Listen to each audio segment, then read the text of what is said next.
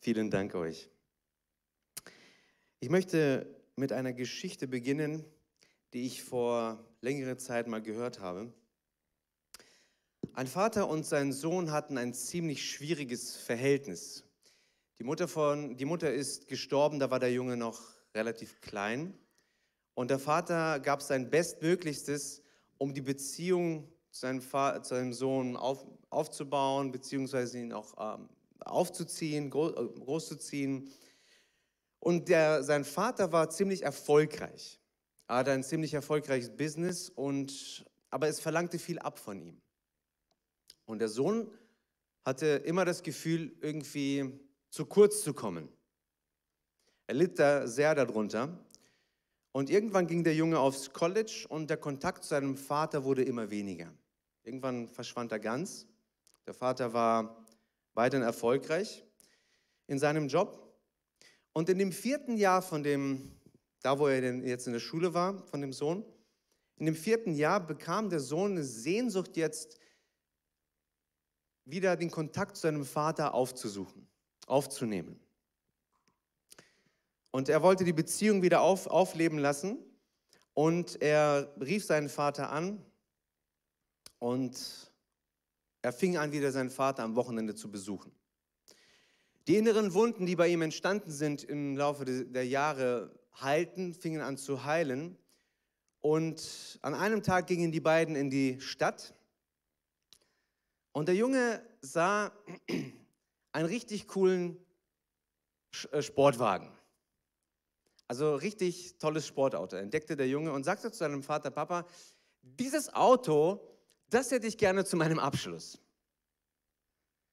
Für den Vater war das überhaupt kein Problem. Der Vater hatte richtig viel Geld. Und er sagte, Mensch, das Auto, das möchte ich gerne. Der Abschluss kam und der Sohn ging nach seinem Abschluss zum Haus des Vaters und der Vater bat seinen Sohn, in sein Büro zu kommen.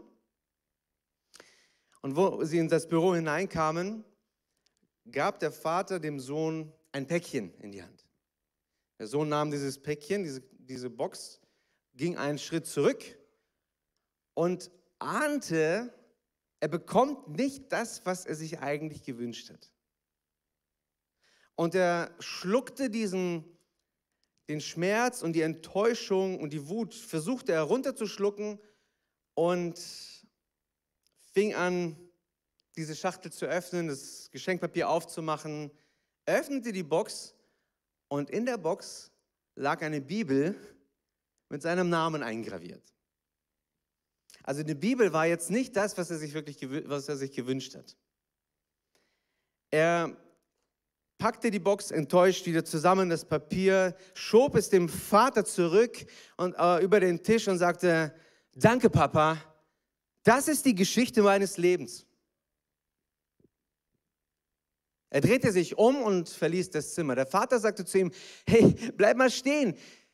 Nimm dir doch Zeit zu lesen, was ich dir sagen möchte. Der Sohn sagte, ich brauche das jetzt nicht. Ich habe noch mein ganzes Leben vor mir. Vielleicht kommt eine Zeit in meinem Leben, wo ich mir mal dann die Worte anlesen äh, werde, die Worte, die in, dieser, in diesem Buch stehen. Er rannte aus dem Büro, er packte seine Sachen und verließ seinen Vater. Der Junge lebte jetzt sein eigenes Leben, unabhängig von dem Vater, und er war auch ziemlich erfolgreich. Der Kontakt zu dem Vater brach völlig ab. Der junge, der junge Mann jetzt lernte eine Frau kennen. Und die beiden heirateten aber sein Vater lud er nicht zu der Hochzeit ein. Sie bekamen ihr erstes Kind und den Vater informierte er nicht über, dieses, über, das, äh, über, über seinen Enkel. Sie bekamen ein zweites Kind und auch hier informierte er anfangs nicht seinen Vater. Aber nach ein paar Monaten wächste in ihm wieder die Sehnsucht, den Vater zu kontaktieren und die Beziehung, die eigentlich zerbrochen war, jetzt wieder aufrecht äh, aufleben zu lassen und dass da Wiederherstellung passiert. Er meldete sich bei seinem Vater und er plante einen Besuch, jetzt seinen ersten Besuch seit langer Zeit bei seinem Vater. In der Woche, wo der Sohn kommen wollte, starb der Vater plötzlich an einem Herzinfarkt. Und der junge oder der junge Mann mittlerweile war total enttäuscht über sich selbst, dass er das ganze Leben eigentlich nicht versucht hat, den Kontakt zu seinem Vater wiederherzustellen. Nachdem er seine Trauer überwunden hat, sagte er sich, ich fahre doch zum Haus meines Vaters. Er fuhr hin, kam an und er sah, dass dort alle möglichen Leute schon sich um, ums Haus kümmerten, um alles Mögliche, alles richteten und so weiter. Er ging in das Büro seines Vaters, wo er den Vater das letzte Mal gesehen hat, setzte sich auf den Bürostuhl und schaute in den Raum hinein. Und dann sah er, sah er das Regal und in dem Regal entdeckte er diese Schachtel, diese Box mit diesem Geschenkpapier, was er erkannte. Er stand auf, ging zu der, zum Regal, holte die Box heraus und räumte alle Papiere vom Vater vom Tisch beiseite, machte sich Platz, legte die Box auf den Tisch, öffnete die Schachtel und da war sie die Bibel mit seinem eingravierten Namen, die er von damals kannte. Was er damals nicht gesehen hatte, dass diese Bibel ein Lesezeichen drin hat. Und er öffnete die Bibel, dem, wo, das, wo es markiert, wo es das Lesezeichen drin war, und war tief bewegt, weil der Vater nur eine Stelle markiert hat. Und das war Matthäus 7, Vers 11. Dort heißt es, wenn nun ihr, die ihr böse seid, euren Kindern gute Gaben zu geben wisst, wie viel mehr wird euer Vater, der in den Himmeln ist, Gutes geben denen, die ihn bitten. Er war so bewegt davon, dass der Vater diese Stelle markiert hat, dass er diese Bibel an sein Herz drückte und anfing zu weinen. Und während er weinte und diese Bibel an sich drückte, fiel ein Schlüssel aus der Bibel. Er bückte sich, nahm den Schlüssel hoch und entdeckte, das ist ein Autoschlüssel. Er ging zu der Garage seines Vaters, die ziemlich groß war, wo ziemlich viele Autos drin stehen, und er entdeckte ganz weit hinten ein Auto, was abgedeckt war. Er ging dorthin, und sah eine dicke Staubschicht auf dieser Abdeckung. Er schob es beiseite und es traf ihn wie ein Schlag. Das Auto wartete die ganzen Jahre auf ihn. Die ganzen Jahre. Er hat bekommen, was er, worum er den Vater gebeten hat, aber er mochte nicht, wie es verpackt war. Es war genau das, was er den Vater gebeten hat, aber die Verpackung hat ihn abgeschreckt. Er war nicht darauf vorbereitet, er wollte die äußere Verpackung nicht und ihm ist klar geworden, er hat all das abgelehnt, was ihm der Vater eigentlich schenken wollte. Der Titel meiner Botschaft heute lautet Gottes Vaterherz. Eigentlich wollte ich heute über die Gabe des Sprachengebets und die Gabe der Prophetie sprechen. Aber bei der Vorbereitung spürte ich eine Dringlichkeit, über das Vaterherz Gottes zu sprechen heute Morgen. Die Geistesgaben, ihr Lieben, sind wichtig und wir werden zu gegebener Zeit auch darüber sprechen. Aber mir ist bewusst geworden, dass wir manchmal Gaben und Geschenke und Verheißungen, die Gott uns gibt, ablehnen, weil uns die Verpackung nicht gefällt. Weil wir den Vater in Phasen, in manchen Phasen unseres Lebens nicht verstehen, nicht kennen und es manchmal uns schwerfällt, ihm zu vertrauen, dass er es gut mit uns meint. Wir sind verärgert und schieben es von uns, weil es nicht unseren Erwartungen entspricht und wir keine Geduld mehr haben zu warten. Vor ein paar Tagen ähm, musste Levi, Unsere, meine Jungs sitzen heute übrigens im Gottesdienst, sie wollten bei der Predigt zuhören. ähm, vor ein paar Tagen äh, sagte, wartete Levi auf ein Päckchen zu Hause. Und das Päckchen kam nicht.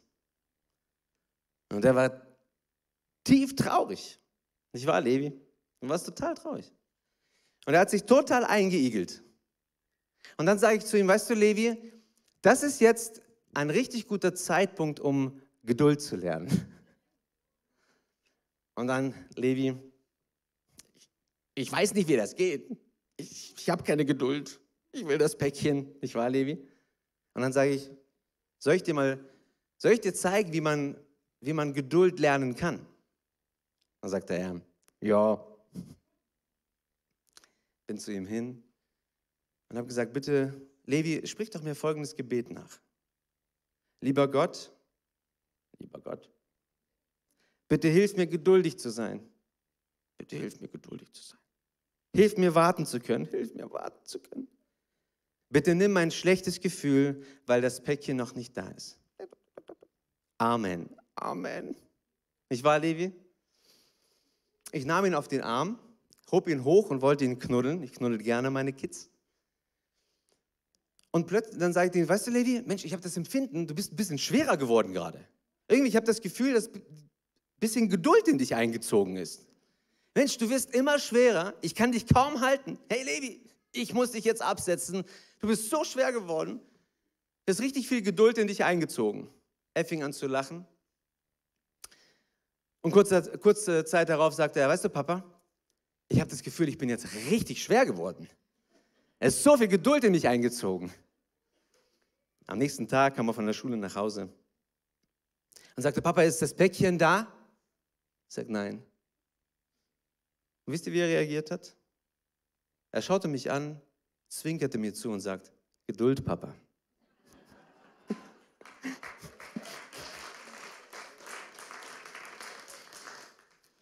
Bei dem einen steht auf der Verpackung Geduld, bei dem anderen Vertrauen ein anderer hat, sich, äh, hat mit sich selbst zu kämpfen und man wünscht, man wäre jemand anderes, sozusagen eine andere Verpackung.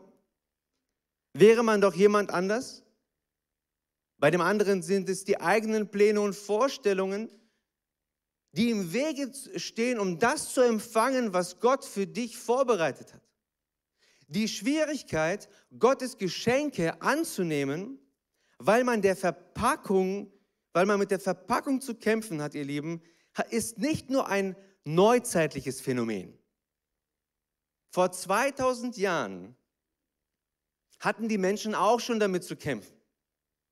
Das größte Geschenk, was diese Erde je gesehen hat vom Vater, ist sein Sohn Jesus Christus. Und als dieser am Kreuz hing, ihr Lieben, verfluchten ihn alle, bis auf ein paar wenige.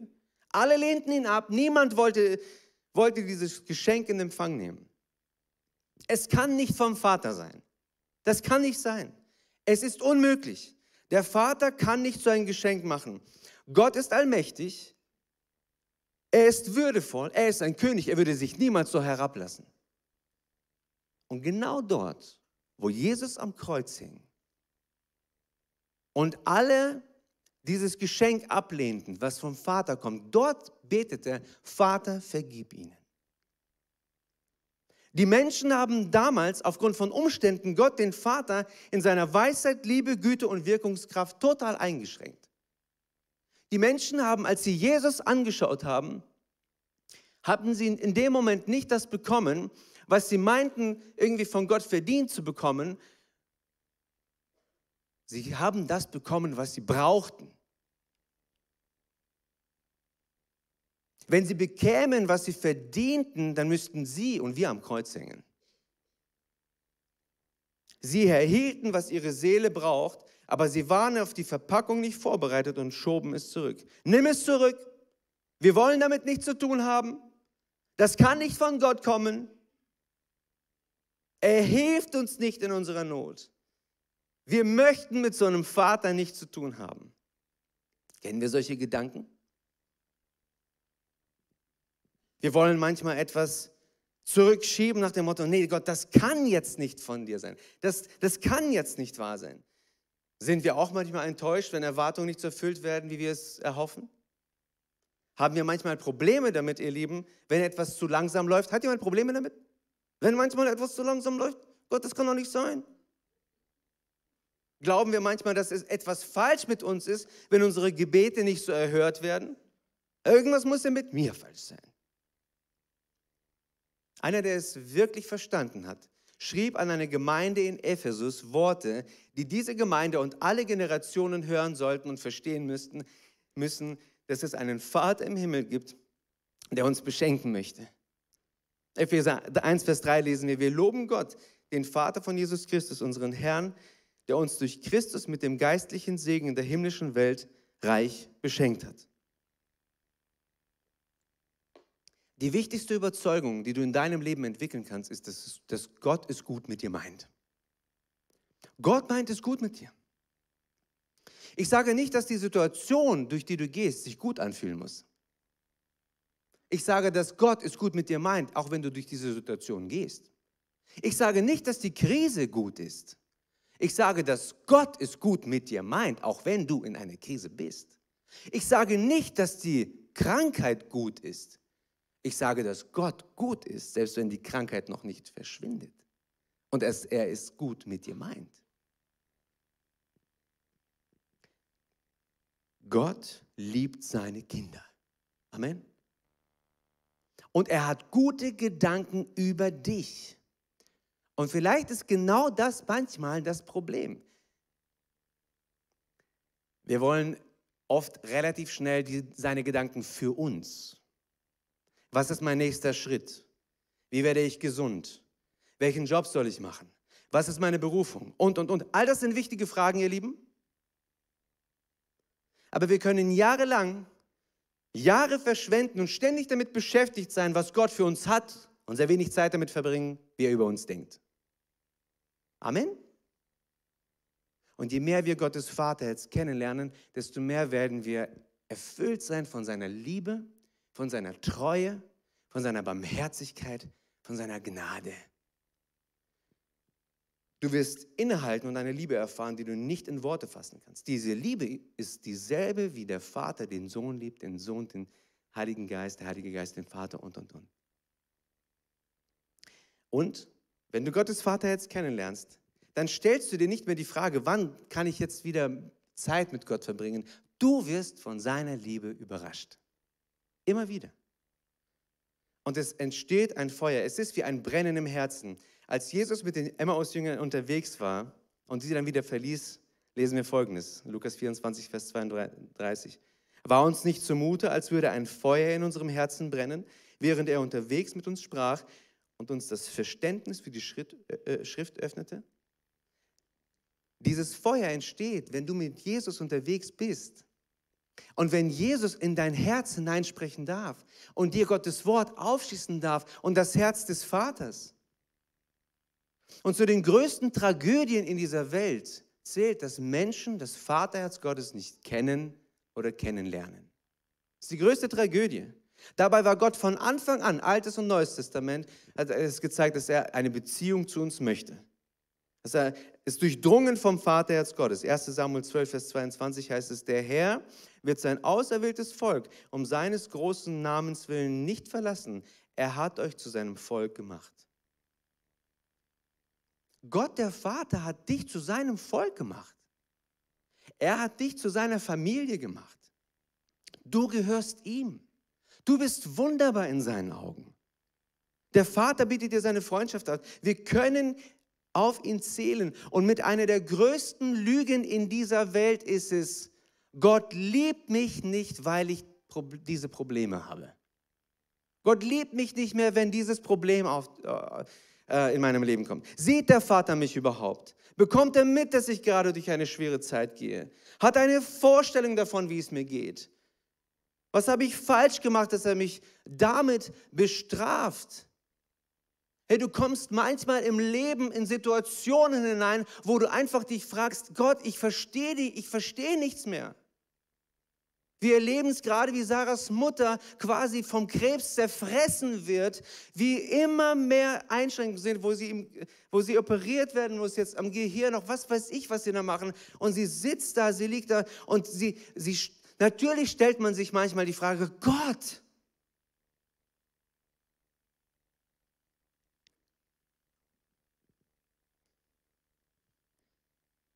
was kann ich noch tun, dass du endlich meine Aufmerksamkeit hast? Kennst du solche Gedanken? Vielleicht bin ich ja der Einzige, der manchmal so denkt. Aber ich glaube nicht. Manchmal fühlen wir uns auch von Menschen verlassen, von Leuten, von, von denen wir eigentlich was Besseres erwartet hätten. Vielleicht ist es dein Partner oder ein Partner, ja, ein Partner, der dich verlassen hat oder verlassen möchte oder wer auch immer oder Freunde, die dir den Rücken kehren. Und selbst da sind wir nicht verlassen. Und wir sehen das im Leben von Jesus. Kurz bevor er gefangen genommen wurde, sagte er zu seinen Jüngern folgendes. Johannes 16, 32. Doch es kommt die Zeit, ja, sie ist schon angebrochen, da werdet ihr zuerst zerstreut werden und jeder wird seinen eigenen Weg gehen und mich verlassen. Jetzt seid ihr hier, aber ihr werdet mich alle verlassen. Ihr werdet mir den Rücken kehren. Aber es gibt einen, der mich niemals verlässt. Und im selben Vers sagt er, doch ich bin nicht allein, denn der Vater ist bei mir. Doch ich bin nicht allein, denn der Vater ist bei mir. Meine Frage, wie würde sich dein Leben verändern, wenn dieser Satz, den Jesus gesagt hat, zu deinem eigenen Satz wird? Und nicht nur ein Satz, zu deiner eigentlichen Überzeugung. Ich bin nicht allein, denn der Vater ist bei mir. Ich glaube, du würdest dich nicht alleine fühlen, wenn du auf Instagram die allschönen Menschen siehst. Ich bin nicht allein, denn der Herr ist bei mir. Du würdest dich nicht alleine fühlen, wenn du Bewerbungen schreibst und dauernd am Anfang erstmal Absagen kommen. Ich bin nicht allein, der Herr ist bei mir.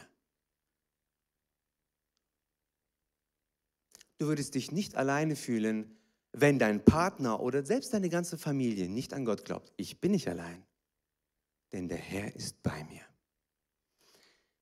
Und du würdest dich nicht alleine fühlen, wenn du von Gott oder wenn du auf der Suche nach einer Gemeinde bist, die Gott dir zeigen möchte. Ähm, wisst ihr, mir ist bewusst, dass die Gemeinden, und ich zähle uns auch dazu, wir, wir müssen noch ein bisschen besser werden hier und da, Menschen nicht das Gefühl zu geben, dass sie alleine sind. Das ist keine Frage. Und wir arbeiten auch dran.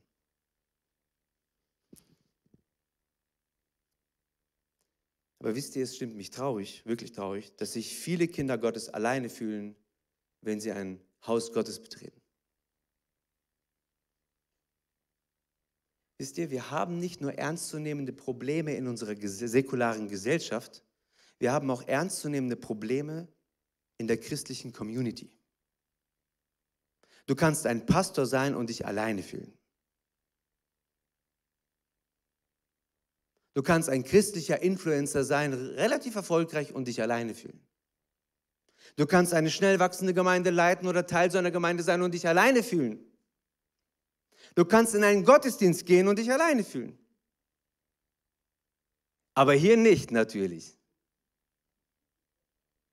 Du kannst gerade eine Heilung erlebt haben und dich alleine fühlen. Du kannst ein prophetisches Wort für jemanden haben und dich alleine fühlen. Du kannst Menschen zum Glauben führen und dich alleine fühlen. Du kannst erfolgreich in deinem Business sein und dich alleine fühlen. Du kannst von Freunden umgeben sein und dich alleine fühlen. Du kannst alles erreicht haben im Leben und dich alleine fühlen. Warum?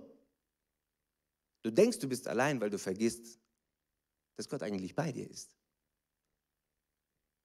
Und ich wage zu bezweifeln, dass Jesus sich richtig gut gefühlt hat dabei, als er den Jüngern gesagt hat, ihr werdet mich alle verlassen.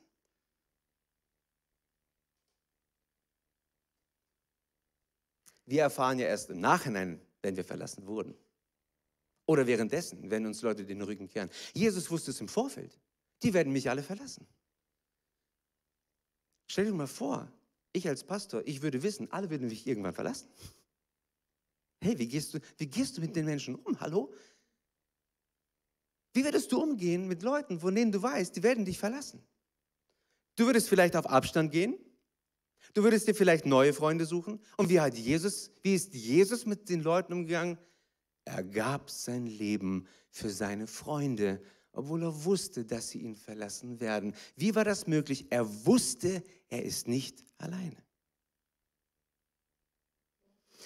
Kennst du den Gedanken, dass du Jesus, wenn du irgendwann im Himmel bist, die eine oder andere Frage stellen wirst, die du nicht verstehst äh, oder wo du wirklich eine Antwort möchtest? Kennst du den Gedanken? Ich habe auch so ein paar Fragen. Aber wisst ihr, mir kam folgender Gedanke. Wenn schon Jesus hier auf der Erde so viel über den Vater gesprochen hat, dann wird auch Jesus viel über den Vater sprechen, wenn wir unsere Fragen stellen. Weißt du, zu der Zeit, wo du diese Krise hattest in deinem Leben, da, ich dich, da hat der Vater dich getragen. Als du, als du hierfür angefangen hast zu beten und es, und es kam nicht, was du dir gewünscht hast. In dieser Zeit, guck mal, der Vater hat angefangen, an deinem Charakter zu arbeiten. Hier in dieser Phase deines Lebens lerntest du Geduld. In dieser Phase hast du angefangen, den Vater noch mehr zu lieben. Der Vater war hier, der Vater war da, der Vater war hier. Willkommen zu Hause, jetzt bist du da. Jesus und der Vater waren eins. All das, was Jesus erreicht hat, hat er nur durch die Einheit mit dem Vater erreicht. Und das führt mich zu einem sehr wichtigen Gedanken heute Morgen. Je mehr du das Vaterherz Gottes kennenlernst, desto klarer wirst du deine Bestimmung leben können.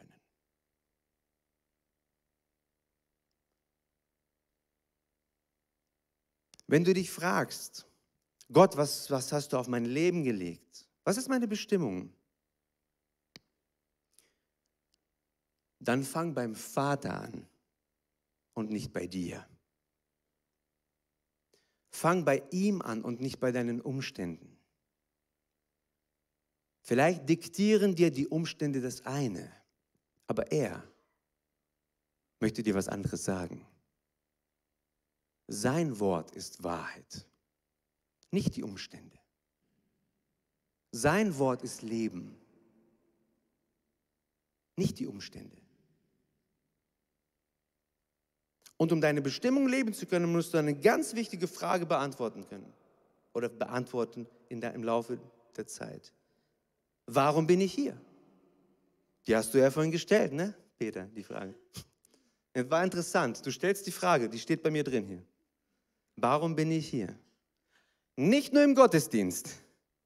Warum lebst du überhaupt? Warum existierst du? Nur damit du zweimal im Jahr in Urlaub fliegen kannst oder fahren kannst? Auf dem Campingplatz oder auf Mallorca oder was weiß ich?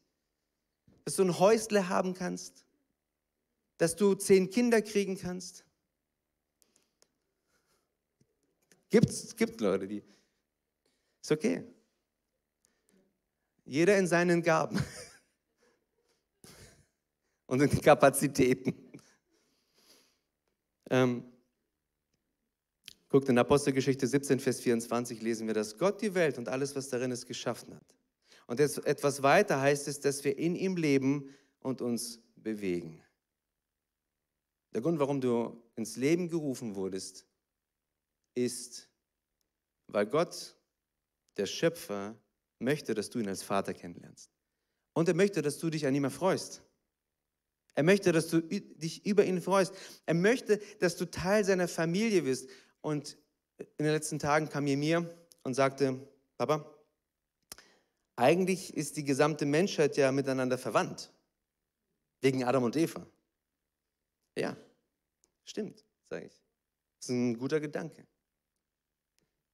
Aber das Problem ist, dass nicht alle Söhne und Töchter in dem Sinne sind, wie sie von ihm geschaffen wurden. Sie könnten alle Gottes Kinder sein. Aber sie leben, und die Bibel beschreibt es, in Unwissenheit. Apostelgeschichte 17, Vers 30 wird dieser Zustand Unwissenheit beschrieben. Wenn du keine persönliche Beziehung zum Vater hast, dann lebst du in Unwissenheit. Es gibt einen Vater, der möchte eine Beziehung zu dir, aber du, aber du lebst in dieser Unwissenheit. Und aufgrund dieser Unwissenheit gehst du nach deinen eigenen Wünschen, Begierden, Vorstellungen, die du machst, gehst du denen nach. Und das lesen wir in Römer 1, 18 bis 32. Wünsche und Sehnsüchte sind nicht im Grunde nicht schlecht, nicht schlimm. Das Problem ist nur, die Sünde korrumpiert und pervertiert unsere Sehnsüchte und Wünsche. Ich möchte euch ein Zitat vorlesen. Wir befinden uns zuerst mit uns selbst und mit unseren unerfüllten Wünschen im Krieg. Und dann führen wir Krieg gegeneinander, weil wir versuchen, uns gegenseitig zu benutzen, um diese Wünsche zu erfüllen. Kein Wunder, dass wir in einem Kreislauf aus Jammern, Murren, Kämpfen und Zwang gefangen sind. Streit auf globaler Ebene hat seinen Ursprung im Verlust des Wissens um Gott, unseren Vater. Der Schlüssel ist, wie du diesen Kreislauf für dich, für dein Leben durchbrichst, ist, indem du erkennst, wer der Vater ist. Und ich meine jetzt nicht, dass Glaube bedeutet, ich weiß, dass es einen Gott gibt. Es geht nicht um die Information nur, sondern es geht um eine reelle Erfahrung auf regelmäßiger Basis. Immer wieder ihn zu erleben. Du brauchst eine Begegnung, eine persönliche Begegnung mit deinem Vater im Himmel. Du brauchst eine persönliche Begegnung mit deinem Vater im Himmel. Und ich weiß, wovon ich spreche. Ich habe jahrelang nach allen möglichen Dingen innerlich mich ausgestreckt. Ich wollte Erfolg hier, ich wollte da gesehen werden dort, ich wollte mehr Einfluss hier und jahrelang war ich geknechtet in meiner eigenen Sünde und habe nicht verstanden, nicht gesehen, dass es einen Vater im Himmel gibt, der mich, der mich einfach nur lieben möchte. Und bis zu dem Punkt hat er mich geführt und er hat gesagt, lass alles, leg alles beiseite, komm zu mir, fang mich an zu suchen, verbring Zeit mit mir und ich werde dir geben, wonach dein Herz sich sehnt. Du brauchst eine persönliche Begegnung mit dem Vater im Himmel. Ein weiteres Zitat. Die Welt glaubt, dass sie sich selbst definiert, dass sie sich selbst Sinn, Hoffnung und Sicherheit gibt. Während sie sich selbst definiert, erschafft und sichert, ist sie in Wirklichkeit damit beschäftigt, sich selbst zu zerstören. Wir sind keine sich selbst definierenden Geschöpfe. Hallo? Ich bin kein mich selbst definierendes Geschöpf. Gott, wie er den Menschen, Ehe, Mann und Frau, Gott definiert es, nicht ich. Amen. Was Leben ist, wie Leben funktioniert, er definiert es. Gott definiert unseren Sinn und unsere Existenz. Er gibt uns den tiefsten Sinn und die höchste Ehre, seine eigenen Kinder zu sein. Halleluja.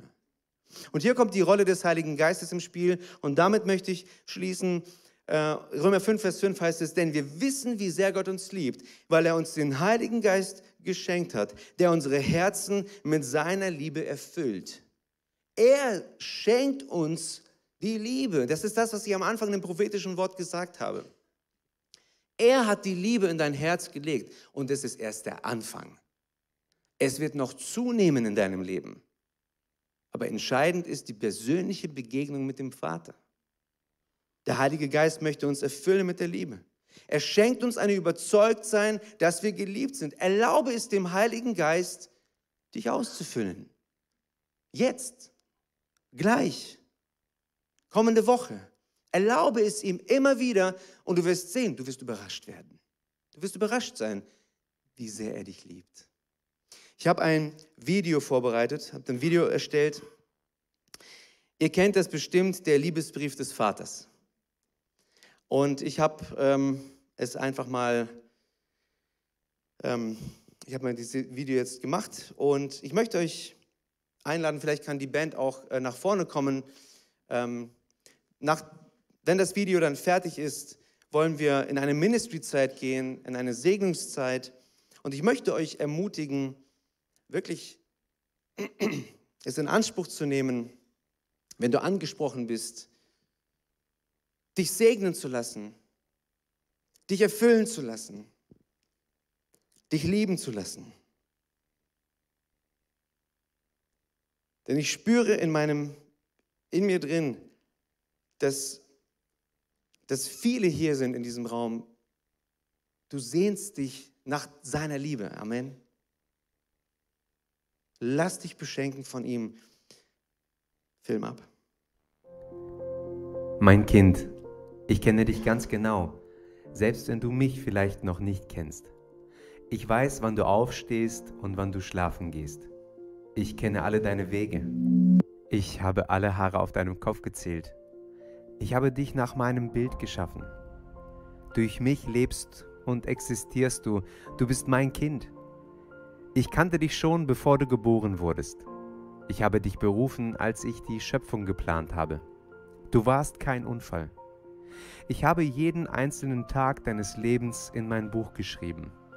Ich habe den Zeitpunkt und den Ort deiner Geburt bestimmt und mir überlegt, wo du leben würdest.